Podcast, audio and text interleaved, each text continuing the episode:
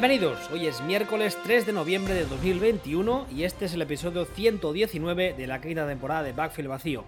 Podéis escuchar y descargar el programa en footballspeech.com y también en todas las plataformas habituales de consumo de podcast, que ya sabéis que tenéis todos los links en nuestra web. Tenemos un canal de noticias en Telegram, Vacío, y estamos ambos en Twitter, arroba sillonball y arroba. Junto a mí una semana más está aquí el susodicho. Sillonball, buenas tardes. Muy buenas tardes. Ya habéis visto que hoy hemos salido los miércoles, no por gusto, sino porque teníamos algunos problemas de agenda, pero hemos dicho, tenemos que hablar porque, porque sí, porque hay cosas que contar. Vamos a empezar ya de entrada con uno de los dos temas que vamos a tocar hoy. El primero es, ¿tienen los Browns problemas de verdad? A ver, vamos a ponernos en antecedentes para aquel que no esté muy eh, al tanto al día de los Browns. La semana pasada jugaron el Thursday Night contra Denver, un partido que ganaron bueno, de forma bastante ajustada, justita, pero al final lo ganaron sin eh, Baker Mayfield, jugó uh, Case Keenum y la verdad es que tampoco se notó mucho la diferencia en ataque. Y esta semana, cuando veíamos, yo creo que fue como el martes, ya dijo eh, Mayfield que él iba a jugar sí o sí. Tenían un, rival, un rival histórico divisional en Pittsburgh y era un partido muy importante, yo entiendo también a nivel de ánimo para la afición. Era un partido que en principio pintaba bastante bien de cara a Cleveland, porque Pittsburgh está ahora mismo atravesando un, digamos, un bache importante y está, aunque muchas veces parece que ellos no se den cuenta, está en pleno proceso o va a empezar un proceso de reconstrucción y entonces, pues las cosas pintan muy de cara para Cleveland. Al final, ¿cómo han ido las cosas? Pues la verdad es que no muy bien. Cleveland perdió 15 a 10 con un partido bastante, bastante justito del ataque, siendo amables. Y no solo eso, sino que hace apenas nada, hace apenas 10 minutos, quizá 20, antes de empezar a grabar, hemos sabido que el equipo ha apartado a Odell Beckham Jr., le ha dicho que de momento que se quede, que se quede en casa después de que ayer, que fue martes a las 9 de la noche, hora, hora pensional española, fue el límite de la trade deadline y al final, pese a los rumores, eh, no ha cambiado de equipo Odell Beckham, pero parece ser que tiene más que un pie fuera de Cleveland. Dicho todo eso, ¿por qué dices pero, tú... Pero, lo importante, ¿está vacunado? ¿Tú te has vacunado? Yo, yo, yo soy grupo de riesgo ya, un señor mayor. señor mayor, sí. Eh, yo pensaba que los de Bilbao nos vacunáis, no hace falta. ¿Pero qué? ¿Cómo que no? Nosotros hacemos las cosas a lo grande, los virus son unas mierdecillas pequeñitas. O sea, nosotros en las cosas pequeñitas, como los virus o la real, pues no nos fijamos. ¿Sabes? Pero qué, esto qué, es complicado. Qué, qué, gratuito ese ataque, por favor. Sí. Uh, yo en cosas de las bancorcadas no me meto que no las entiendo. Bueno, a ver, eh, primero hablamos de, luego si hablamos de vacunas, guiño, guiño. Um, ¿Por qué dices tú que si los Browns tienen un problema de verdad, y además el de verdad lo has puesto entre comillas? Porque el ataque apesta. Pues o, sea, un, un o, para, sí, ¿eh? o, para, o para ser exactos, la relación talento de ese ataque rendimiento de ese ataque es muy chunga. Ahí hay algo que no, que no, ¿eh? Que falla. Eh, no. Y Baker Mayfield, como ya dijimos, está jugando. Ah, está haciendo, además, está haciendo creo que lo, dijimos, lo peor que puede hacer un quarterback, que es jugar. Ah, ni fu ni fa. Ni fu ni fa, porque no está jugando tan bien como para decir me lo quedo, ni tan mal como para decir no me vale. Está 100% en la zona de ni fu ni fa, pero el ataque no está ni fu ni fa el ataque está tirando a pútrido. Y, esto es teniendo en cuenta ese, el talento que tiene y teniendo la plantilla que tiene, teniendo todo. Mmm, a mí esto me empieza a preocupar y me empieza a preocupar de verdad. De verdad, porque luego lo hablaremos también sobre, sobre otro entrenador, pero yo siempre he defendido que para jugar a un entrenador lo que hay que hacer es poner a un lado de la balanza talento del roster, a otro lado de la balanza, resultados. Dices, es que es muy bueno que gana eh, 14 partidos de todos los años. Ya, bueno, pues a lo mejor resulta que tiene al mejor jugador de la historia y rivales de mierda, por ejemplo. ¿No? Eso, eso tiene que entrar en el, en el peso, tiene que entrar en la balanza, ¿no? Y en este caso, dice, o sea, es que hemos llegado, hemos llegado a leer esto, estos días, estas semanas, ¡guau! Cuidado que los Bengals son muy buenos. Y dice que, no. no sé, pero, pero ¿cómo que, que los cuidado que los Bengals son muy buenos? Que se nos está yendo mucho la pelota. Estos, estos Browns acaban de perder con unos Steelers que están cogidos con pinzas.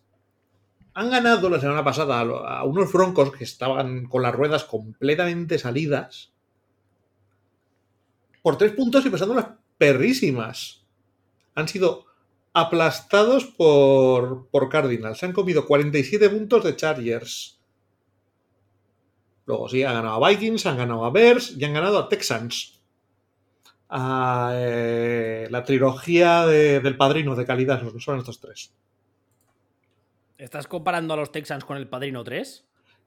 Mm, estoy comparándolos con, con Fredo, más bien, me parece.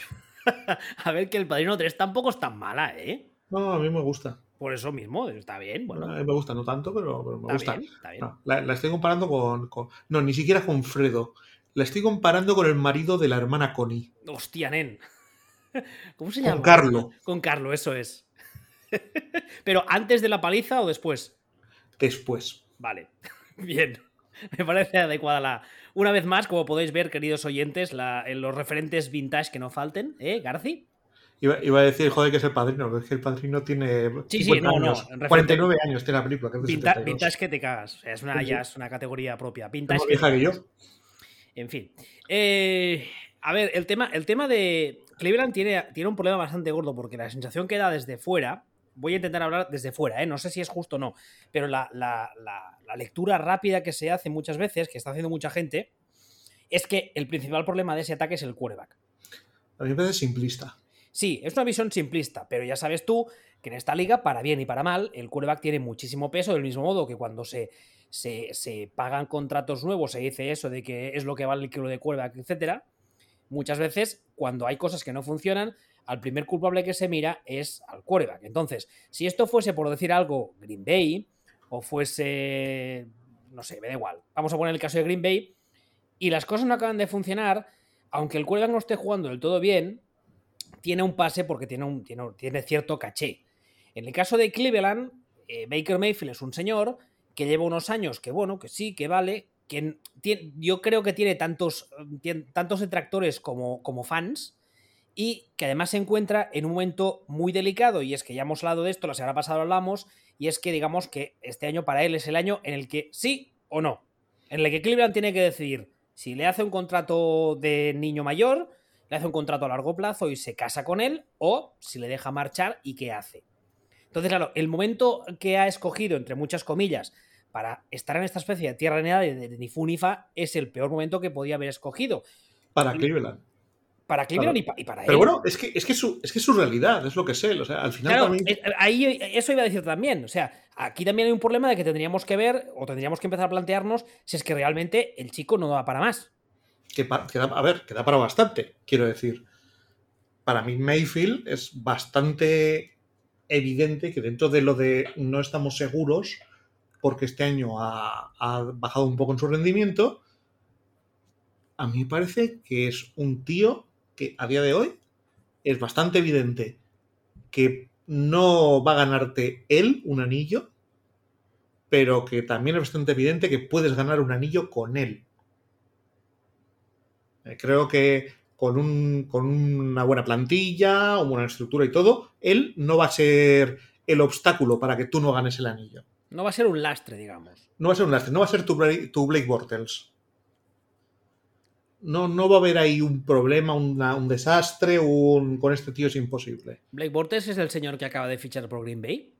Creo que está creo que está ahora mismo volando hacia allí y bueno, me he puesto al, habla con un par de amigos que conocidos de Mohamed Atta, a ver si lo impiden, pero no he, sido capaz de, localizarles. Oye, todo, todo, es ponerse, ¿eh? O sea, mandar, yo qué sé, mandarle Antrax por carta o algo. cualquier cosa, bueno, tampoco pasa nada, si no va a jugar.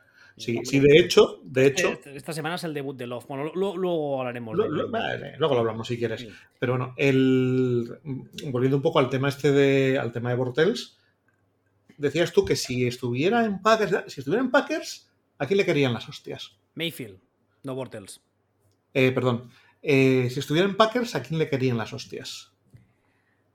Si, Baker Mayfield en este momento estuviese esta, esta, misma situación, todo exactamente igual en Packers. ¿A quién le querían las hostias? A Madra Flair. Pues, posiblemente, sí. Entonces, mm, ¿por qué no he leído en ninguna parte Stefanski? Y no digo que sea responsabilidad de Stefanski. Bueno, es que, es que viene un Eh, poco. pero Viene un, poco a igual hay que colación, a- mirarlo. Viene un poco a colación a lo que yo te decía, ¿eh? que para bien y para mal en esta liga el quarterback siempre es el centro de, de- gravedad de, to- de todo. Y yo creo que en, en este caso concreto de Baker Mayfield es un señor que lleva ya muchos años, que es que tiene, es lo que te decía, tiene tantos fans como, como gente que está en contra de él. Entonces es muy complicado porque a la que empieza a jugar un poco, tampoco te diré mal, pero a la que está jugando un poco regulinchi, pues claro, eh, como no tiene una fan base, un- una support base muy numerosa o muy clara, es como, eh, es como, ¿sabes? Ya, pero. Pero. Pero es que el equipo no está jugando. ya. Dices, sí, está 4-4. Pero su plantilla es para estar 8-0. Ya, pero por ejemplo lo de esta semana, que en ataque han jugado, a ver, lo de que Pittsburgh, este Pittsburgh, te meta 15 puntos y es para hacérselo mirar. Porque ahora Sí. mismo Big Ben, yo el otro día hacía la coña, hay una jugada de carrera que tira para adelante y parece el rey emérito con esa vez que se cayó de cabeza. O sea, da pena verle. Pero da pena verle. Físicamente es incapaz de hacer nada. Y que te, y que te meta 15 puntos ese ataque ya es, ya es preocupante.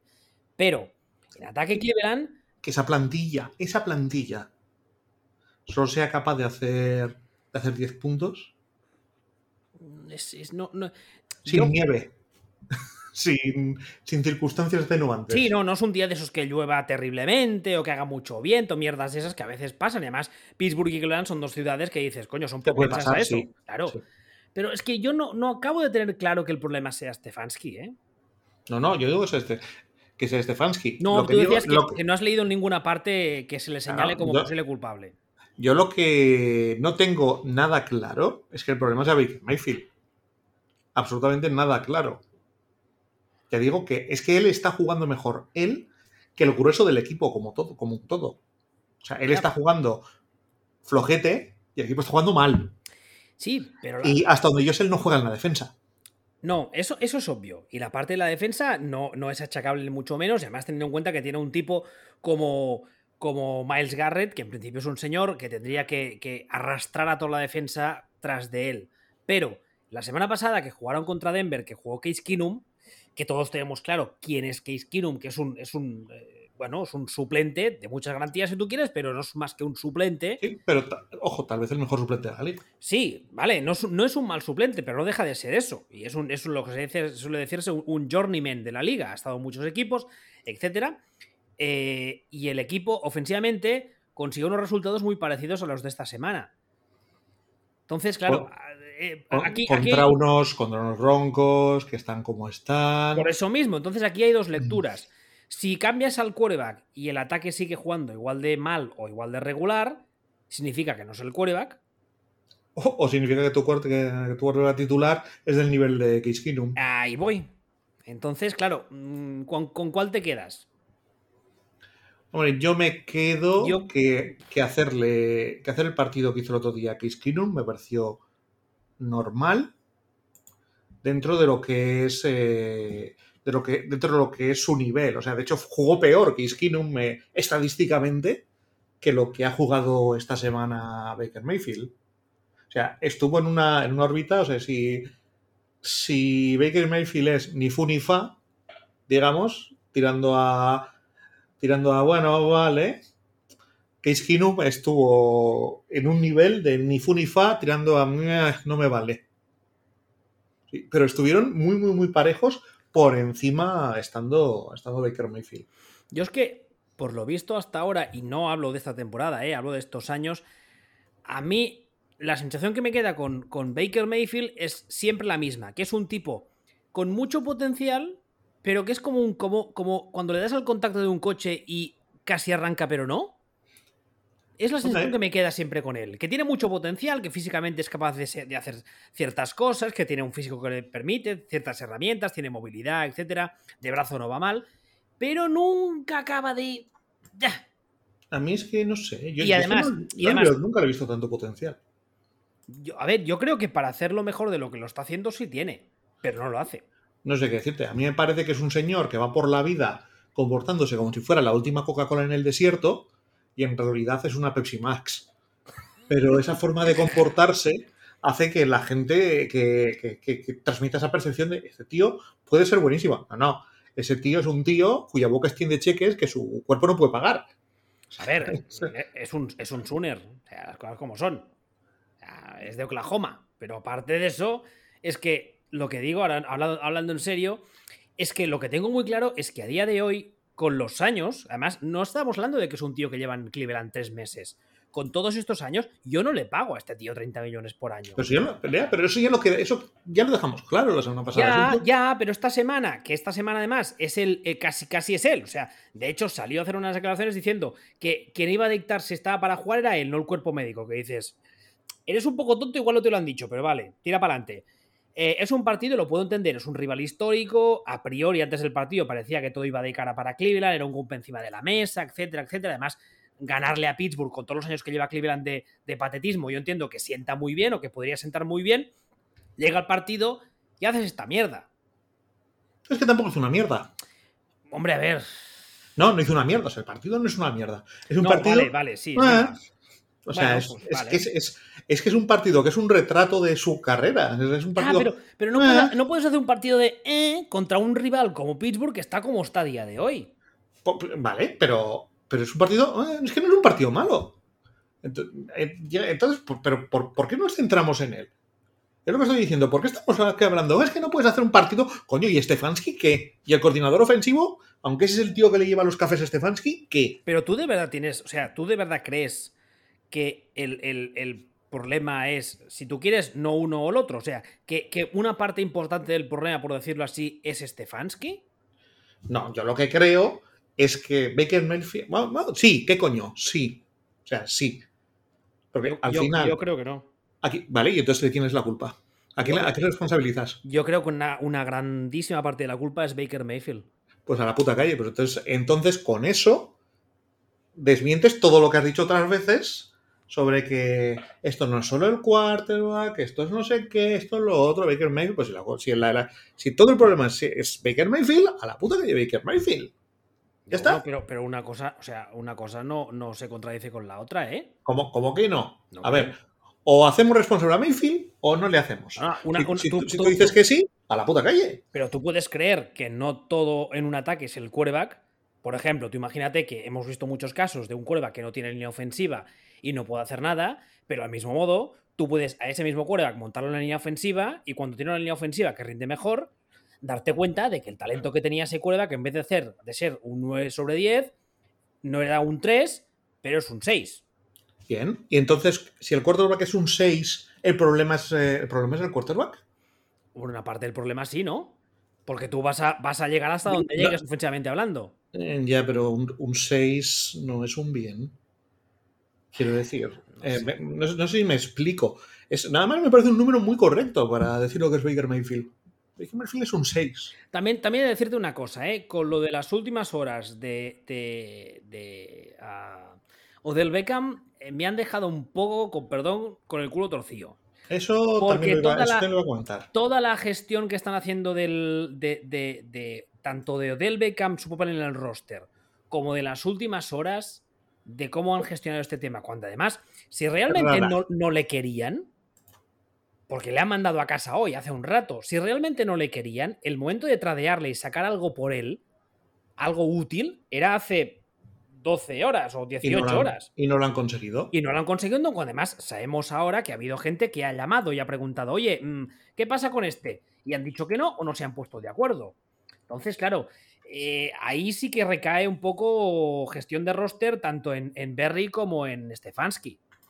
Y ahí no, pero, no, pero no, solo es eso, es un poco la, cultura que se transmite interna. también, a ver, que del Beckham Junior perfectamente, que, me digan, no es que es gilipollas y un cáncer en el vestuario, te lo compro. Sí, tiene, pinta de ser un tipo especial en toda la amplitud del término. Sí, o sea, en, el, en el sentido Ralph Bigun. Exactamente, educación especial en ese sentido. Sí, pues bueno, pues yo realmente me lo, me lo puedo creer, pero a donde voy a ir a parar que quiero parar es, es, a esto, es a si no, si tu quarterback es un quarterback de 6 y no te vale un quarterback de 6, Eso quiere decir que tu entrenador solo sabe ganar con quarterbacks de primerísimo nivel. Si, para ganar algo, si para estar por encima del 50% necesitas un quarterback notable para arriba, cuidado con ese roster. Cuidado. Y yo, y yo lo digo, es que insisto, no digo, esto es responsabilidad de Stefanski. Lo que digo es, a ver, si tu quarterback es un quarterback de bien, eh, y estamos centrando, o sea, y todo se centra en el quarterback, aquí hay gente que está pasando de perfil silbando. Porque cuando estaba en Minnesota, ya sé que no era head coach, ¿eh?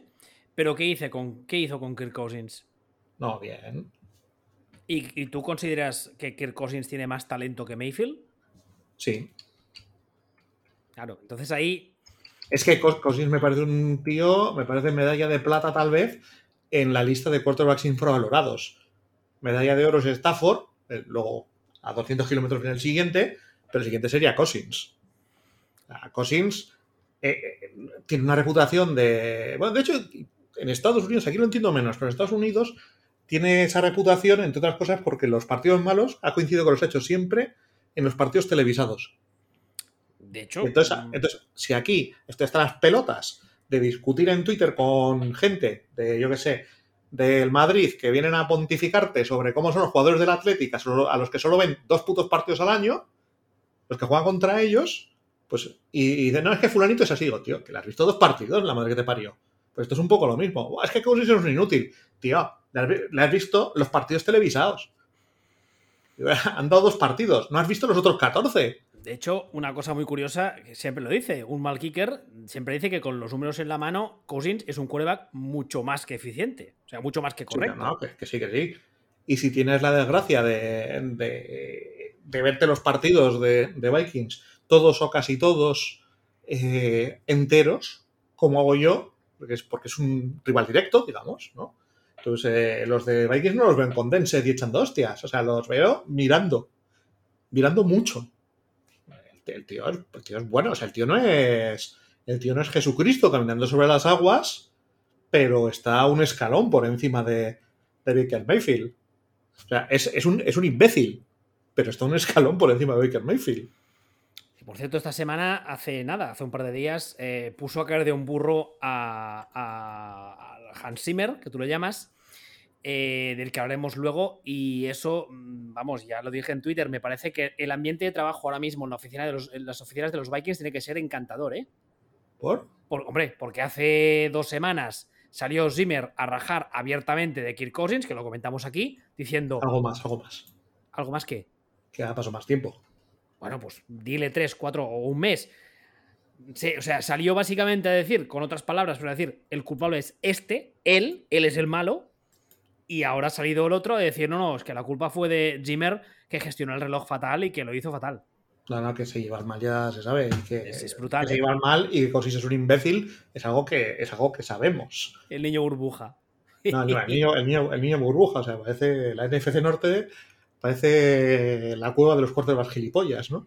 Pues eh, esto. Pues, y Cosins es. En eso sí es medalla de oro. Es, es, es muy tonto, en lo personal lo ha demostrado constantemente. Entonces, eh, bueno, es, eh, pero volviendo, volviendo a Mayfield, ¿qué Cousins es mejor que Mayfield. Sí, pero Mayfield sigue estando por encima de la línea de. Por encima de la línea de. Con este tío es imposible ganar nada. Y por eso te estoy diciendo, digo, no, es que este, es que Stefanski. Habrá que hablar de Stefanski. Habrá que hablar de los coordinadores. Porque decía, hablabas tú de la línea. Los Browns línea tienen. No, no, sí, sí, eso sí. La semana pasada hablamos de ella, justamente. O los Browns línea tienen. Entonces, como los Browns línea tienen, si tú, si tú tienes línea, si tú tienes un quarterback correctito, vas a, decir correctito, y si el rendimiento que le está sacando ese ataque es ese, chico, dale una vuelta. Además tienes la puta suerte de que no te está mirando a ti nadie. Porque nadie está mirándole a él como el otro, como, como Mayfield es tan personal, tan personalista, tan absorbe tanto, absorbe todas las miradas, pues el otro se puede permitir ir por detrás silbando, pero, pero habrá que, habrá que, habrá que planteárselo. O habrá que hablar de. O, habrá que hablar de otras cosas, pero yo creo, o sea, yo para mí, cuando digo que los Browns probablemente tienen un problema de verdad, es entre otras cosas esto, porque no están diagnosticando nada. Están haciendo la de toda la vida, por lo menos el entorno, de todo es culpa del quarterback. El quarterback. El quarterback. Luego llega. Luego llega el año que viene. Cambias a. Cambias a Stefanski por. yo qué sé. Por Son Python. Y de repente lo ganan todo. Y todo el mundo se hace sorprendido. Que el otro día lo estaba pensando. Que a lo mejor. A lo mejor. Esto, esta sí que es una al aire, ¿eh? Vale. Pero a lo mejor hay un problema en la percepción del trabajo de Stefanski, porque los Browns venían de décadas de, semejante catástrofe en el banquillo que la mediocridad parece la hostia. Y eso es posible que les haya pasado tanto con el quarterback. E, eso. Como, ojo, no les esté pasando también con el head coach. No me parece mal tirada porque creo que Miami está adoleciendo un poco de lo mismo, ¿eh? Bueno, Miami yo creo que es otro, otro, otro tema ¿Quieres que pasemos a hablar de Miami? Mm, como quieras. Eh, antes que nada, quería comentar una cosa, y es que ya sabéis siempre, en, cada temporada lo hemos hecho, que cuando llega la mitad de temporada empezamos a mirar el tema de standings, más que nada porque la cosa ya empieza a importar. Eh, hemos cumplido la semana 8, ya sabéis que esta, esta eh, a partir de este año la temporada regular tiene una semana más, pero bueno, básicamente ahora estamos en la mitad, si no es esta la, la siguiente y los Browns ahora mismo están con un balance de 4-4 últimos de su división. Pero es 4-4. Pero es 4-4. Es 4-4. Pero, ojo, pero sobre todo no es tanto el 4-4. bueno, la semana que viene, como bien has dicho, igual hacemos el programa ya tradicional de las estadísticas chinas. O por decirlo de otra forma, de la expectativa pitagórica. Suena mucho a mates eso. Prefiero estadísticas chinas me parece muy bien que y vemos cuál debería ser el lugar real de cada equipo en función de, en función de rendimiento. no en función de esto. El, problema ahora mismo es que no tanto ese 4-4, porque al final yo entiendo que si arreglan las cosas, Pittsburgh tendrían que pasarle por delante por la derecha y Cincinnati pues igual también, sino el hecho que ahora mismo el balance divisional es 0-1. Solo han jugado un partido contra el rival divisional, que es este de, de Pittsburgh, pero ya sabemos todos que al final, ah, cuando llega el final de temporada, que todos aprieten los dientes y haces números y resulta que, hostia, me falta una victoria contra un rival de división. ¿Qué ha pachado? Pues resulta que la semana tal perdiste contra Pittsburgh. Ah, sí. Pues mira, ese partido te jode la vida.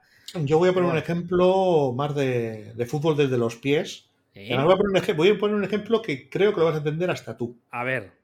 Cuando hace un mes la gente miraba la clasificación y veía al Barça y decía, bueno, pero tienen dos partidos menos, entonces los ganan y es que se ponen a, dos puntos del primero. Tampoco es para tanto. Pero tú veías al Barça de Kuman y decías, ¡juá, chaval, que no es para tanto! que, no es para tanto, por Dios, pues si no juegan a nada, es un desastre esto.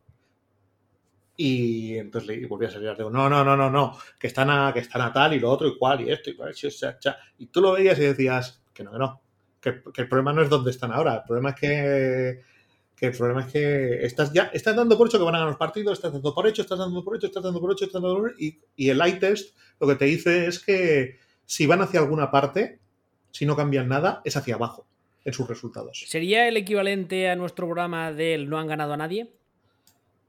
Bueno, o sea, más o menos. Bueno. Eh, es, en una liga es algo más complejo, pero pero sí, sería un poco, sería un poco eso, ¿no? Y en, este caso no es eso. Me estoy refiriendo más a la sensación de. de es que están ganando los partidos de churro. Es que, ¿qué haces ganando de churro de milagro a estos broncos de puñetero milagro? Que les tendrías que haber pasado por encima.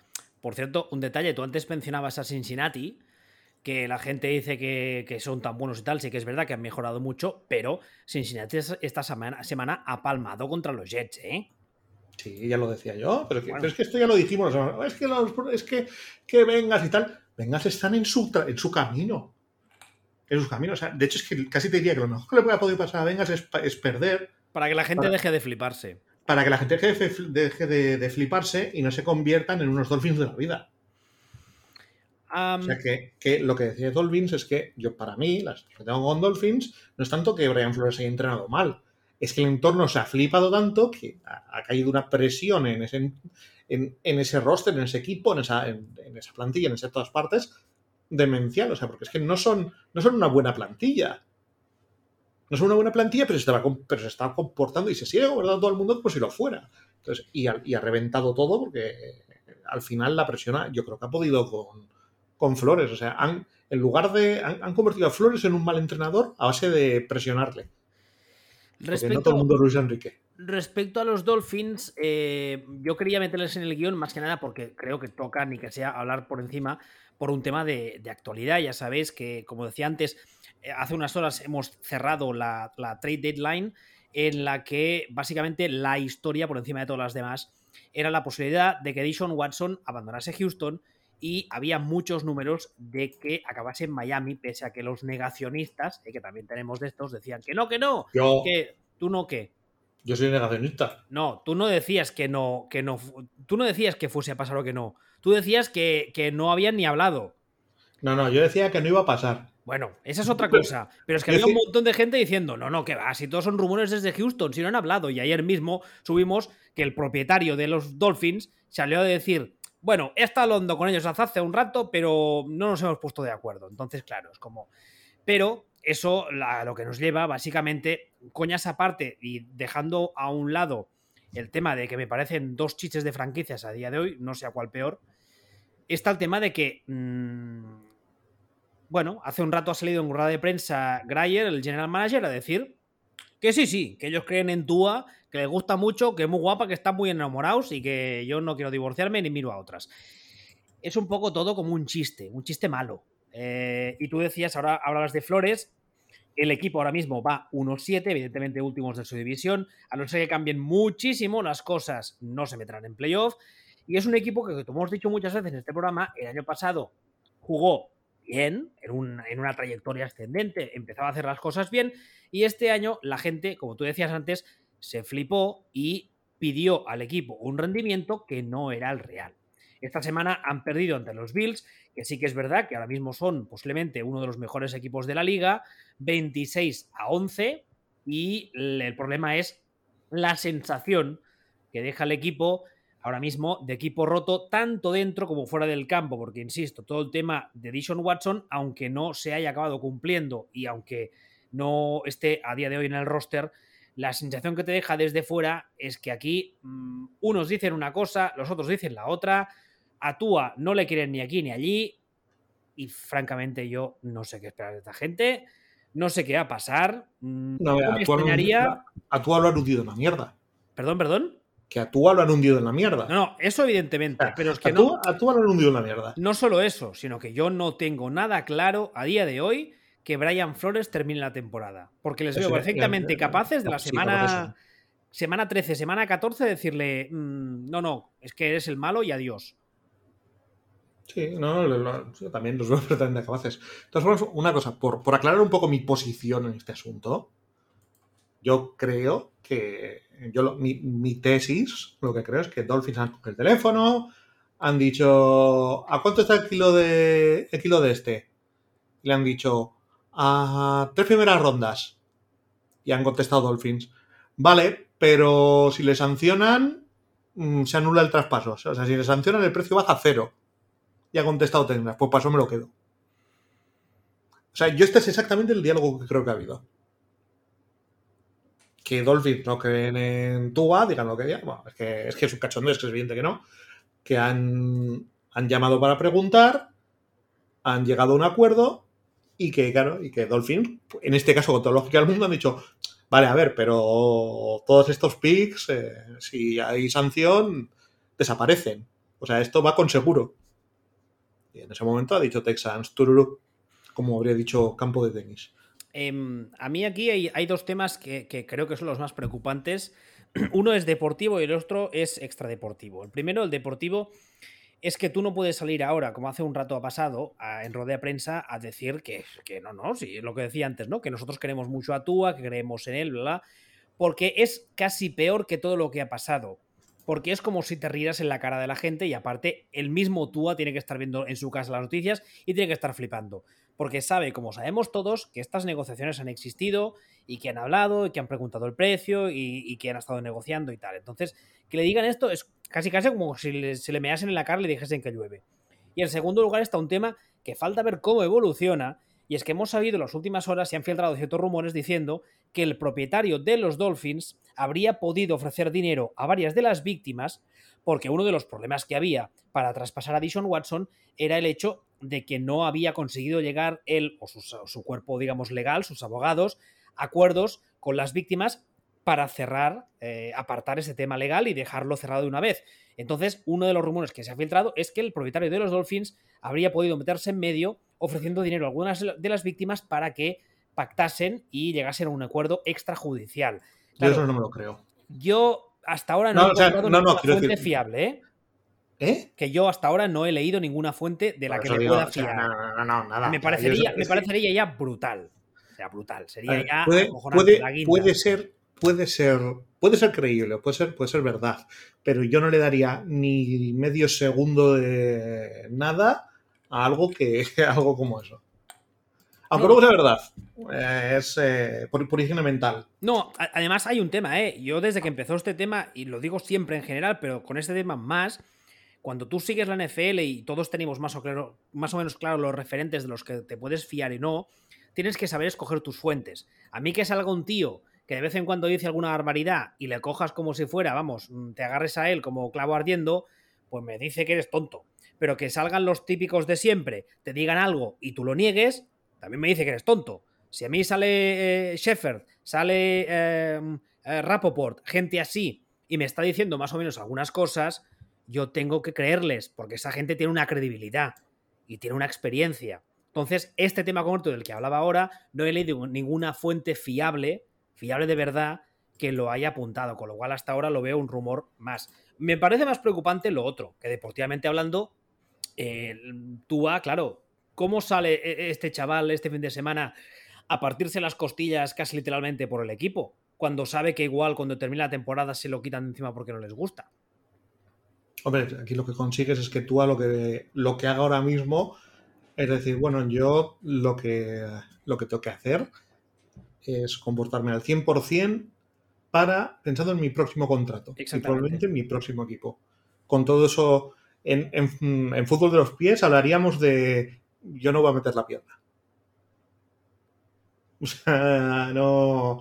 Yo no me juego una lesión, yo no me juego un tal, yo no me juego un cual. No, claro, es que si, si, está un tercera y una, en vez de tirarse de cabeza, se tirará con los pies. Y si no llega al primero, te jodes. Claro, es que está clarísimo. Eh, es que me duele un poco el tal. No juego. Claro, está, no, claro, evidentemente. Eh, tienes que infiltrarte, no me infiltro. Prefiero infiltrarme en la mafia. Pues prefiero, hacer un Don Brasco, ¿sabes lo que te quiero? Sí, sí, sí. Ah, no, es que, aparte que está claro, es que yo creo que nadie en su sano juicio lo puede culpar. Si es que hasta he leído estos, estos días, estas horas, he leído fans de Miami, de aquí, de ahí, diciendo que esperan, o sea, ya directamente diciendo, oye, tú, en tu propio equipo espero que te traten mejor de lo que te hemos tratado nosotros fans de Miami, porque es que son los primeros conscientes de que, de que han hecho las cosas tan mal como han sabido.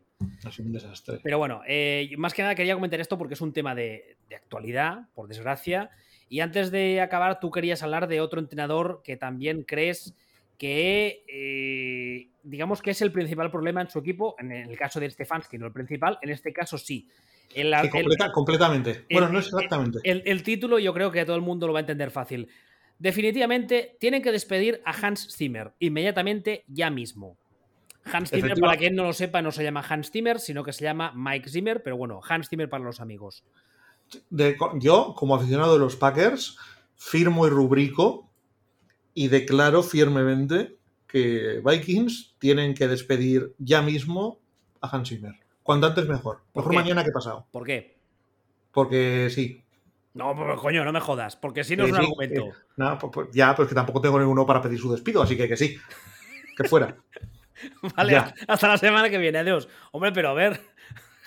Joder, pero a ver algún. O sea, ¿por qué? ¿Por qué quieres que le despidan? Coño, pues porque prefiero que, que, Packers jueguen todos los años dos partidos contra un equipo con un entrenador peor. Ah, ahora, ahora nos entendemos. O sea, ¿tú crees que los Vikings, a ver si, a ver si lo acierto. ¿Tú crees que los Vikings no son conscientes de que tienen un muy buen entrenador y tú prefieres que como rival divisional no lo tengan? No, no, eso no es. ¿Qué va? ¿Qué va? que lo echen. No suena, ¡Uh, no, uh! no suena muy creíble ahora mismo, ¿eh? ¿Cómo que no? No, no, no mucho, no. Em, Bueno. A ver, eh, es curioso, ¿eh? Porque el tema este de, de- de Mike Zimmer que le quieren despedir, o sea, que está sonando su nombre, que le podían despedir, que mucha gente le, digamos, le señala como el principal problema de los Vikings, es, es- es muy risible. A mí me parece que es algo acojonante y que yo creo, primero, que los Vikings no son conscientes de la suerte que tienen. Y segundo, que si Hans, mierda, Hans, que si Mike Zimmer termina ah, fuera de Minnesota, si él quiere, tendrá trabajo al cabo de seis horas. Sí, aproximadamente. Porque además, hay mucha gente que dice, no, es que claro, como coordinador es muy bueno, pero como, como head coach no lo es tanto, ¿no? Principio de Peter, que suele decir. Yo creo que este no es un caso, ¿eh? Entre otras cosas, porque desde el primer día está lidiando con un quarterback que no lo eligió él, con el que sabemos todos que a nivel personal se llevan a matar.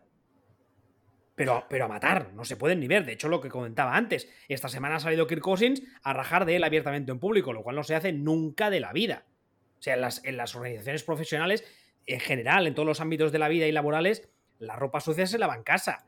Y tú no sales en rueda de prensa a decir encima a un tío que tienes por encima jerárquicamente, por así decirlo. No, no, es que la culpa es suya que hace mal, hace mal su trabajo. Vaya dos huevos tienes, niño burbuja. No, es un. Está. La, la relación entre esos dos da. Es sospechosa. Voy a dejarlo así, es. Es sospechosilla, ¿no? Pero, pero bueno, o sea, volviendo a lo que es al. Volviendo a lo que es al entrenador, yo, yo no, no termino. O sea, empiezo a ver estas señales que dan a veces los equipos o, o las fanbases de pensar que tienen mejor plantilla de lo que tienen.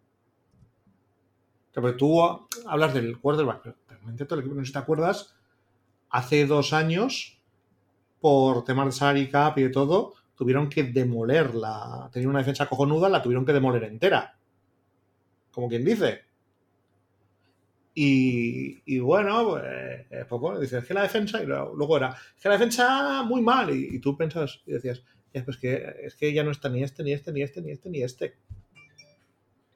Que a, a lo mejor hay que mirar un poquito más también al, al general manager, que no, que a lo mejor no ha acertado en el draft, a lo mejor hay, hay algún contrato por ahí firmado a algún quarterback que, Que te está lastrando un poquito. que, que aunque el quarterback sea bueno, eh, el contrato tela marinera eh, y te está, como dices, te está lastrando.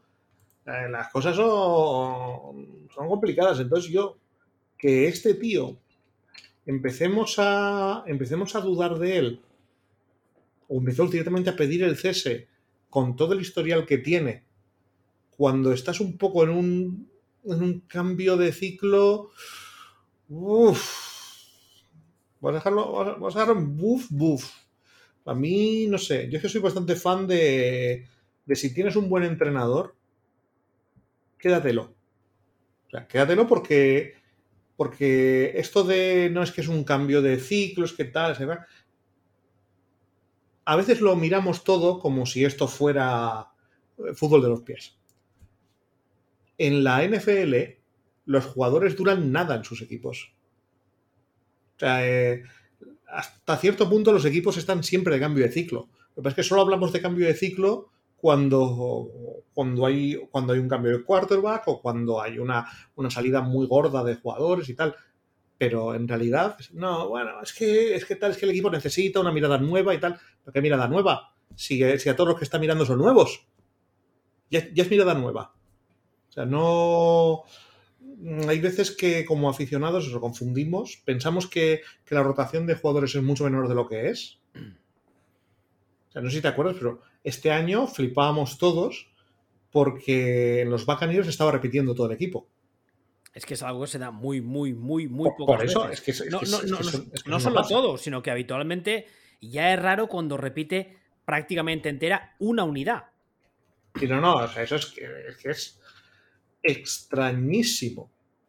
Y estos tíos han devuelto a los 22. Eh, poco, poco, más o menos. No, estaba mirando ahora porque tú hablas de la defensa, que ya sabemos todos que es. No, y el, el ataque tenían, tenían a uno que era muy bueno.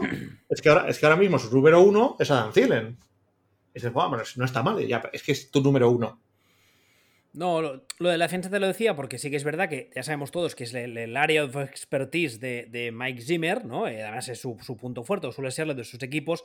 Y hace nada, hace un día, hemos sabido que eh, Daniel Hunter, el defensive end, que además era el jugador principal de esa defensa, se va a perder el resto de temporada por una lesión en el pectoral. Era un jugador, además, que estaba, estaba de media, estaba con un sack por partido, lo cual está bastante bien, teniendo en cuenta que muchas veces se enfrentaba dobles, enfrentaba a dobles bloqueos.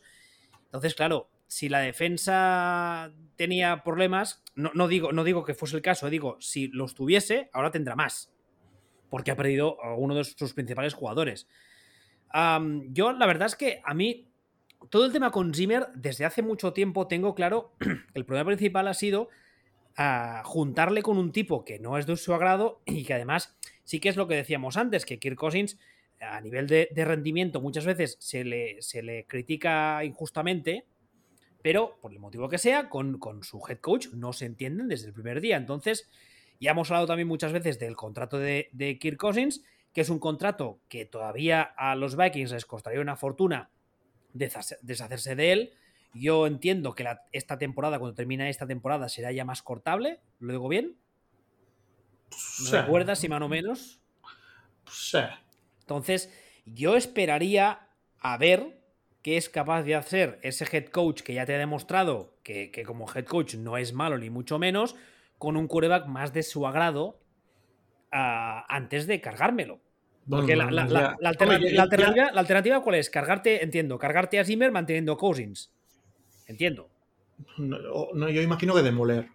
Pero este chico, este chico digo, Zimmer ganó, ya gana 11 partidos con Teddy Bridgewater de, de quarterback, por ejemplo.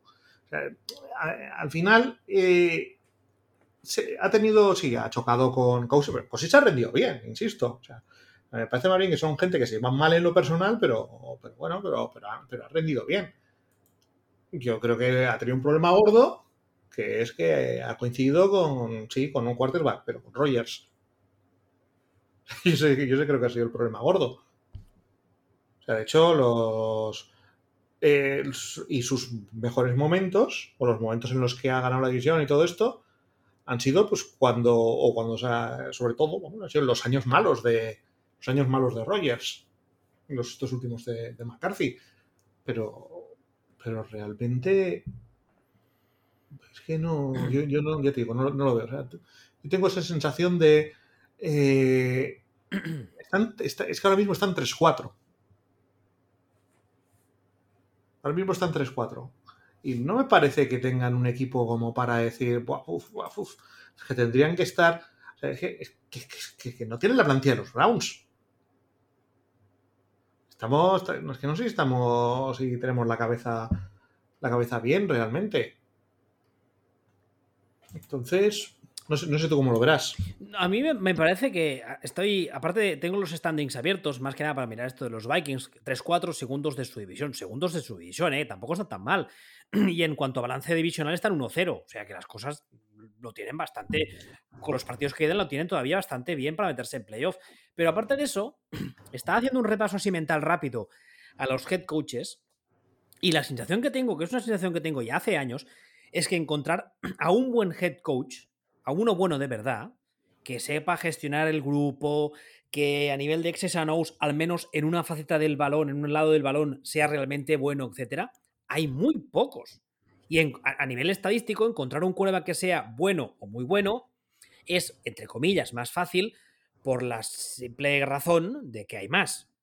Es una cuestión de estadística. Cada año entran muchos quarterbacks nuevos o varios quarterbacks nuevos, nuevos en la liga y unos cuantos. Entonces, por una simple cuestión de estadística, es mucho más fácil encontrar un quarterback que sea apañadito, bueno o incluso muy bueno que un buen head coach. Y es que además, insisto, si hacemos un repaso rápido, eh, Bills vale, Patriots vale, Jets y Dolphins, bueno, Dolphins podríamos salvarlo, pero Jets mm, a mí no me gusta, ya lo sabes. A ver si lleva dos, lleva dos días. Me da igual, a mí no me gusta. Ravens, a tope. Porque es, porque es negro. Sí, exacto. Eh, Ravens a tope. Eh, Bengals, bueno, yo no soy muy fan del de Bengals, pero podríamos salvarlo. Tomlin a tope. Browns, hemos hablado antes de él. Bravel en Titans, a mí no me gusta. Fran Rich en los Colts, bueno. Jacksonville Jaguars, ni hablar del tema. Houston Texans, más de lo mismo. Las Vegas, Las Vegas, no sé ni quién es ahora mismo. Los Chargers, ¿a ti te gusta? A mí no.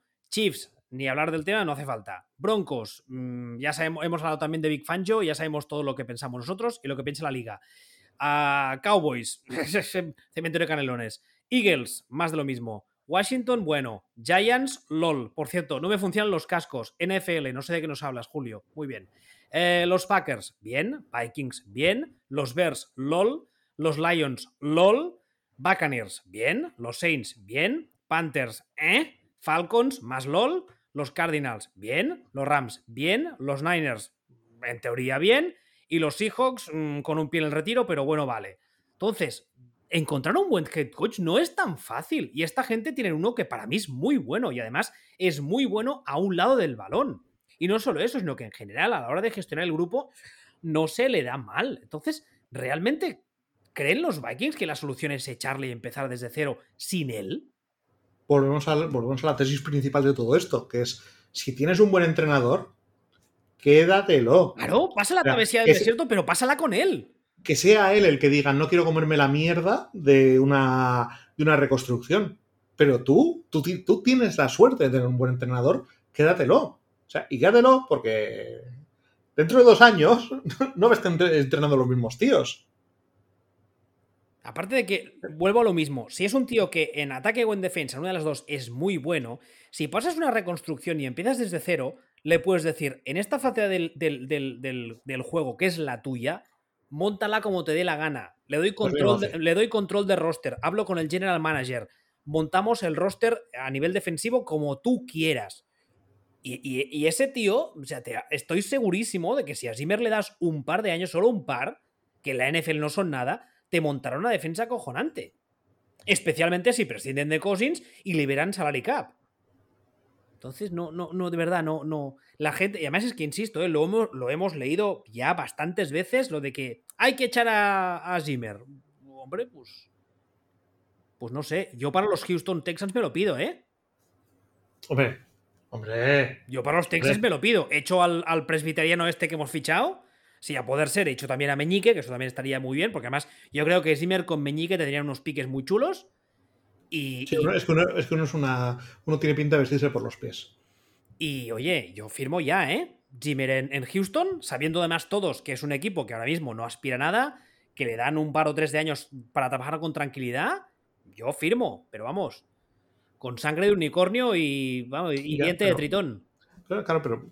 Y es esto, es, volvemos a lo mismo. Es al final, si una vez que encuentras un head coach que es bueno, es lo más difícil de sustituir. Siempre hablamos del quarterback. Es mucho más difícil encontrar un head coach que encontrar un, que encontrar un quarterback. Porque antes hablábamos, eh, cuando hablábamos de, de Baker Mayfield, decíamos esto de de, bueno, no es un tío que vaya a ganar, pero es posible ganar con él.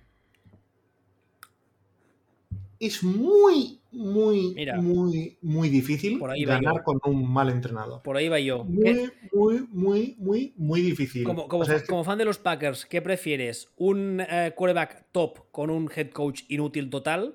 ¿O un head coach bueno o muy bueno con un quarterback justito?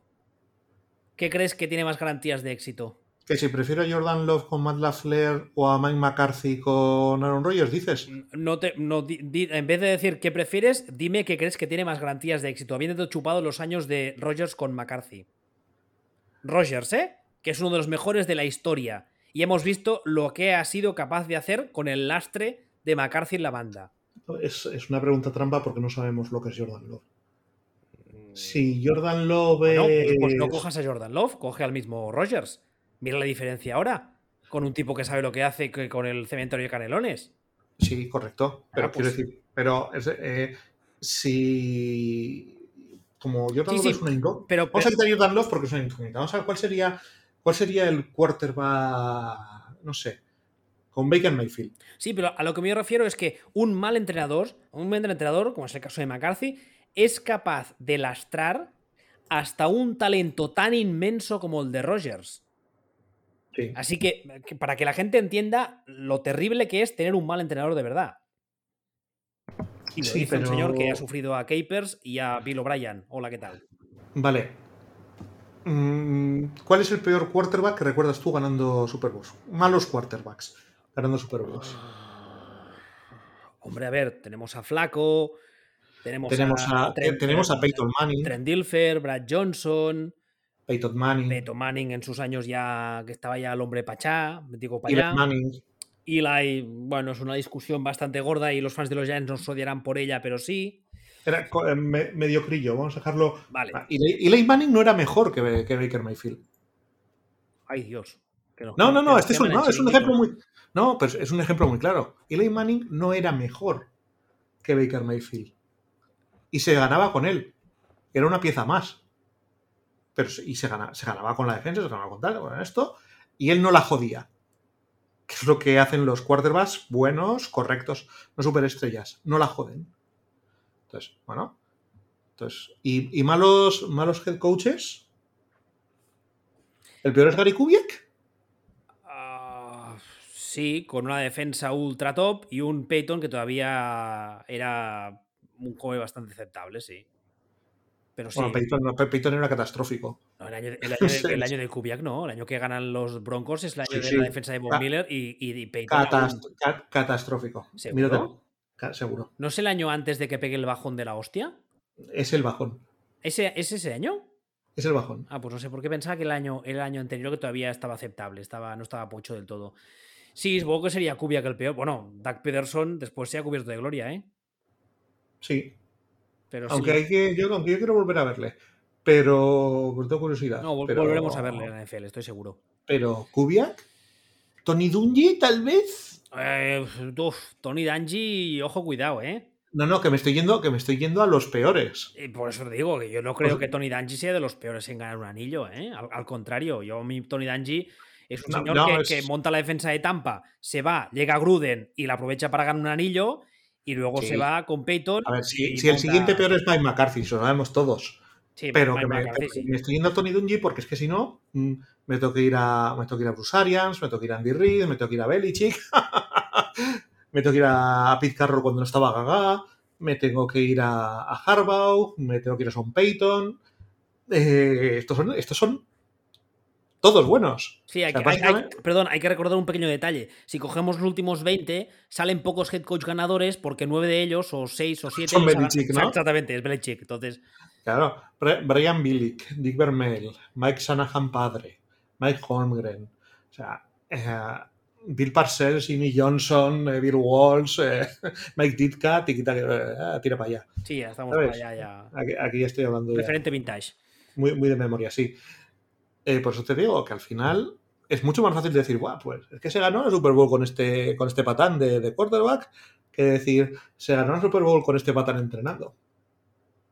Sí, sí, yo re- realmente la- las, las teorías estas o las, las los Que yo sigo cantos- diciendo que Kubiak no no era mal entrenador.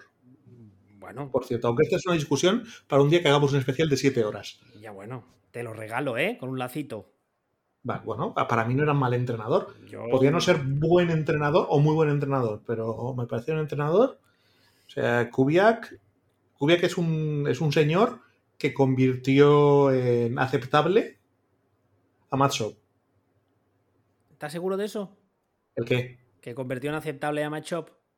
Hombre, no lo hizo Pro Bowler y cosas de esas. Eh, ¿No tuvo ese año a un señor por ahí en el staff que se llamaba Shanahan? Mm, ese año, es que no es un año, que son varios años y son cosas. Kubiak también es de. Es de, Shanahan, de Arbol, sí. de Shanahan, etcétera, De hecho, etcétera. Kubiak empieza a sonar en la liga cuando es el, quarterback, el entrenador de quarterbacks primero bajo Shanahan padre en los Niners de Steve Young. Realmente, Hashtag referente vintage. sí, hashtag referente ¿Qué, ma- vintage. qué mayores son? Pero bueno, pero bueno, que no era, que no era esto, pero vamos, que para mí, incluso el peor de los entrenadores, eh, en realidad no es un mal entrenador, puede ser mediocre si quieres, puede ser tal, pero no, es un- lo- lo- una catástrofe. Lo mejor que os podría pasar a los tres rivales divisionales, especialmente a los Packers, porque los otros dos ahora mismo están a lo que están, es que despidan a Zimmer.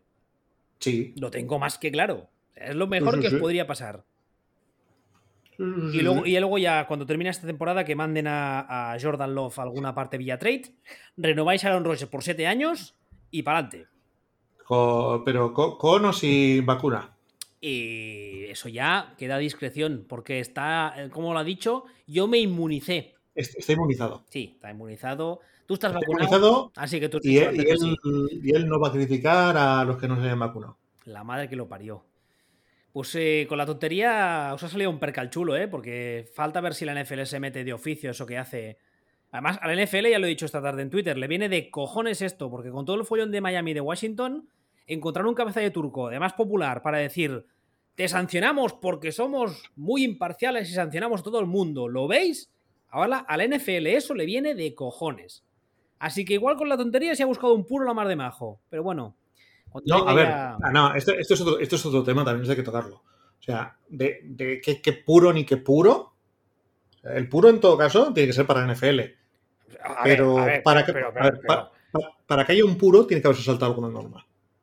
Pero tú no crees que se saltado. De hecho, esta tarde estaban diciendo que el problema es que se ha comportado como si estuviese vacunado. Ah, eso, está, eso, eso está. Eso está. No sé dónde lo has leído. Eso está desmentidísimo pero. Está, certificado por absolutamente todo el mundo que, las normas se han seguido. ¿Ah, sí? Hombre. Ah, yo, más que nada, porque claro, como le he visto todos estos partidos y tal, sin mascarilla y esas cosas. ya, pero no tiene, si, él es, si él está activo, no tiene que llevar mascarilla en el campo. Ah, pero cuando está en la banda y esas cosas y no está vacunado. Cuando, está en la banda, si él está activo, no tiene que llevar mascarilla. Ah, vale. Igual que, igual que han salido imágenes de no, es que estuvo haciendo es que estuvo tal, es que hay un partido de pretemporada que no jugó y estaba activo. La culpa es suya que es una diva, ya lo sabes. No, a ver, a ver. Una cosa es que sea gilipollas, sea una vergüenza, que mintiera, sí mintió, porque también cabe la posibilidad de que cuando él dijo aquello de estoy inmunizado y tal y cual, eso es de hace meses. Eso fue cuando él pidió permiso para tal y no estaba claro si, si se consideraba vacunado o no. Que a lo mejor luego descubrimos esto. Pero pero a mí se me hace rarísimo una mentira tan exagerada y que, NFL no haga nada. Dicen, no, es que ha salido a tal, es que, es que ha hecho no sé qué. A ver, eso estaba en la tele, lo hemos visto todos. Lo hemos visto todos. También en NFL. Y NFL no ha hecho nada. Hmm hay una posibilidad ya loquísima, que es que NFL le haya dicho, cada todas las semanas le ha dicho multa, multa, multa, multa, multa, y nadie nunca lo, y no lo ha sabido nadie. Eso, eso me parece bastante complicado.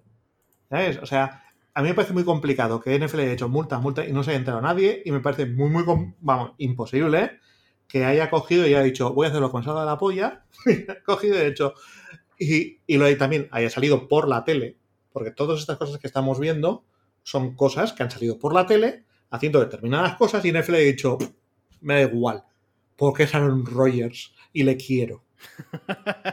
así además. así además. Entonces, no, no ha salido Godel, que, su hija ya tiene la carpeta forrada con fotos de Aaron Rodgers y, y todos felices, ¿no? Pues es que no, eh, o sea, no, no, me lo creo. Lo de, no... lo de forrar carpetas con fotos también es un referente muy vintage, ¿eh? ¿Sí, tú crees? Yo creo que ya no se hace eso. Los adolescentes ya no forran. ¿Habrá algo que sustituya a la Super Pop? Ya, pero yo creo que ya no llevan ni carpeta. Van con portátil a clase esas mierdas. Pues no sé, serán las pijas. pues vamos. Pero yo no. bueno, da igual.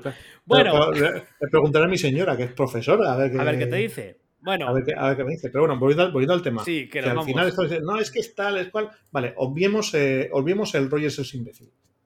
Es un, es un prepotente, tal. Obviemos todo eso prescindiendo de todo eso, para que pase algo tiene que haberse saltado una norma.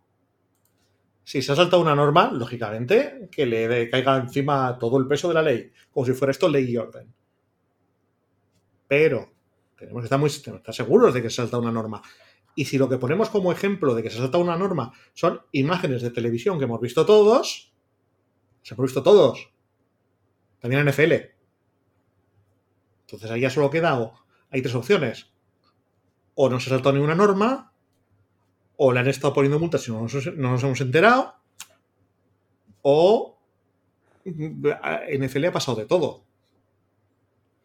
Desde, desde, la franquicia y todo, pues ya han salido, ha salido Tesla Flair también a decir, aquí no se ha saltado, aquí no se ha saltado ninguna norma. Hay cámaras por todas partes y las puede ver el que le dé la puta gana. Aquí obedecemos la ley. Aquí, sí, no, no, ha hecho. Hay, y hay cámaras, está certificado, está todo, está, hemos está- las normas están seguidas de pe a pa. De pe a pa. Por cierto, lo mejor que le podría pasar a los Packers esta semana jugando Love es que lo pete y le hagan alguna oferta y lo manden por ahí. Mm, Bueno, yo personalmente creo que lo mejor que podría pasar a Packers eh, es que Love lo pete y entonces resulta que tienes un quarterback para otros 10 años. Yo personalmente, mi opinión. Hombre, ¿No? salir de Fabre, caer en Rogers y que te vuelva a pasar con Love, eso ya. Pues eso sería lo mejor. Pero en cualquier caso, si, si tiene que pasar esto, es, te ha tocado la lotería con que te pase contra un equipo cuya defensa es la risión, como son, como son estos chips, en un partido del que se va a hablar. Porque todo el mundo lo va a ver. Como se le ocurra a Jordan Love soltar un buen partido, mm, mm, se va a hablar de esto, pero se va a hablar de esto en plan, eh, en plan, oye, que te damos tres, tres primeras por Jordan Love. Porque la gente sí es un normal. El problema es que reduce el valor de mercado de Rogers. No lo tengo tan claro eso. Hombre, si la gente ve que, yo, que Love es la polla, saben que te lo quieres quedar y además saben que Rogers quiere irse, reduce No, su valor sí. de mercado. No especialmente. Si la gente, no, si la gente dice no, no, tú le dices, no, no, no, yo Rogers, ¿Qué? yo, yo, quítame a Rogers. ¿Para qué? No, no, si le voy a tra- yo voy a traspasar a los Dolphins a Jordan Love, que me está ofreciendo cinco primeras. Y no me niegues que son capaces. Hombre, perfectamente. Cinco primeras y una masajista. Ah, no, que eso es el otro, perdón. Ah, ¿Algo más que añadir, su señoría? ¿No? Que me estoy perdiendo el partido en Madrid. Me cago en Dena. Esto sí que es importante. Eso nos pasa por grabar tarde. Bueno, pues lo y dicho. que Carlos Alcaraz es muy bueno. ¿Que quién qué? ¿Eh? Luego te explico quién es Carlos Alcaraz. Es muy bueno. Vale, dicho queda. Futbolswitch.com, arroba sionball, arroba doblestuer y en Telegram, backfield vacío. Hasta la semana que viene. Hasta Luego.